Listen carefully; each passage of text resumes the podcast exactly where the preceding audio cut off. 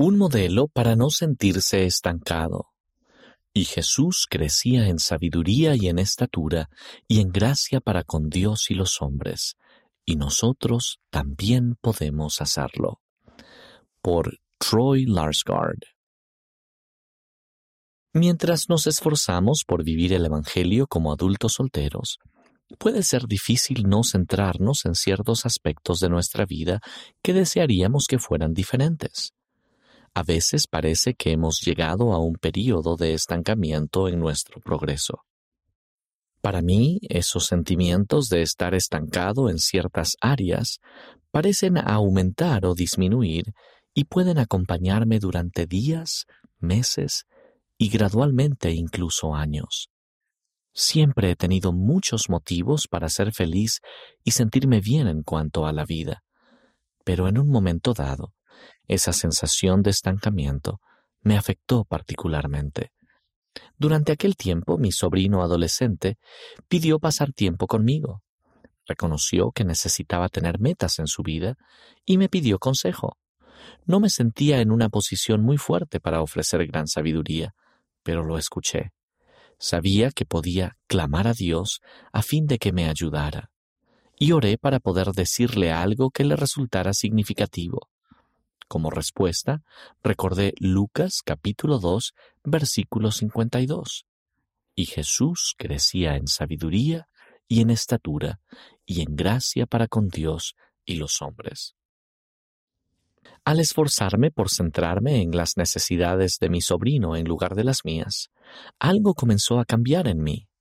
Mi sobrino y yo hablamos de cómo Cristo creció espiritual, social, física e intelectualmente, y de cómo nosotros también podemos hacerlo. Aunque las necesidades de mi sobrino eran diferentes a las mías, esos cuatro aspectos de crecimiento eran pertinentes para ambos. Mientras hablaba de aquel pasaje de las Escrituras, me di cuenta de que estaba respondiendo mis propias preguntas sobre cómo desestancarme. Cambiar mi perspectiva, actuar según lo planificado. Al esforzarme por crecer como el Salvador crecía, mi perspectiva cambió y ese cambio trajo bendiciones adicionales. Como dijo el presidente Russell M. Nelson, el gozo que sentimos tiene poco que ver con las circunstancias de nuestra vida y tiene todo que ver con el enfoque de nuestra vida. Mis esfuerzos por llegar a ser más como Jesucristo me ayudaron a desviar la atención de las circunstancias que habían consumido mi forma de ver las cosas y a dirigirla a aspectos en los que podía esforzarme de manera productiva pude pasar de la contemplación interior a la acción exterior. Consideré fervientemente cómo podría crecer en cada aspecto que se menciona en Lucas capítulo 2 versículo 52, desde asistir con más frecuencia al templo hasta participar en una larga carrera en bicicleta. En cada aspecto de mis metas hice algunas observaciones. 1. Mientras trabajaba en una meta, con frecuencia sentía que Cristo me fortalecía espiritual, social, física e intelectualmente, todo dentro de la misma meta. 2.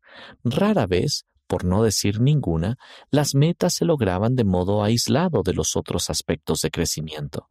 Parecían influirse y edificarse unas a otras. Las mejoras en un aspecto conducían a mejorar en todos los demás aspectos. El descuidar un aspecto también afectaba a todos los demás. Me di cuenta de que cada aspecto merece atención.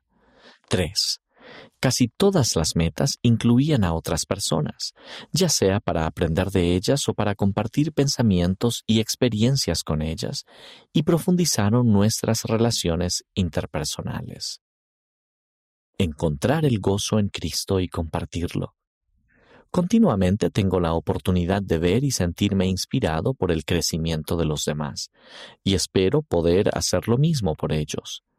Hace poco hablé con un amigo soltero que se siente estancado y frustrado con algunas circunstancias de la vida.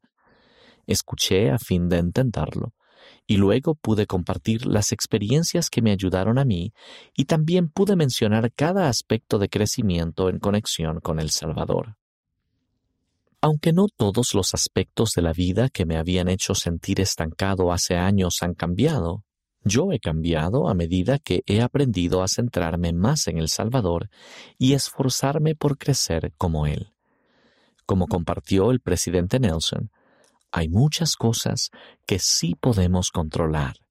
Nosotros mismos fijamos nuestras prioridades y decidimos cómo usamos nuestra energía, nuestro tiempo y nuestros medios. Nosotros elegimos a quién acudiremos para recibir verdad y guía cualesquiera que sean nuestras circunstancias, los aspectos de crecimiento de Lucas capítulo 2 versículo 52 pueden ayudarnos a cambiar nuestra perspectiva y a encontrar gozo y progreso adicionales por medio del Padre Celestial y del Salvador. El autor vive en Tennessee, Estados Unidos. El programa Niños y Jóvenes para todas las edades con la misma perspectiva de seguir el modelo de crecimiento del Salvador que está en Lucas capítulo 2 versículo 52, el programa Niños y Jóvenes puede proporcionar una estructura útil para acercarse más a Cristo a todas las edades.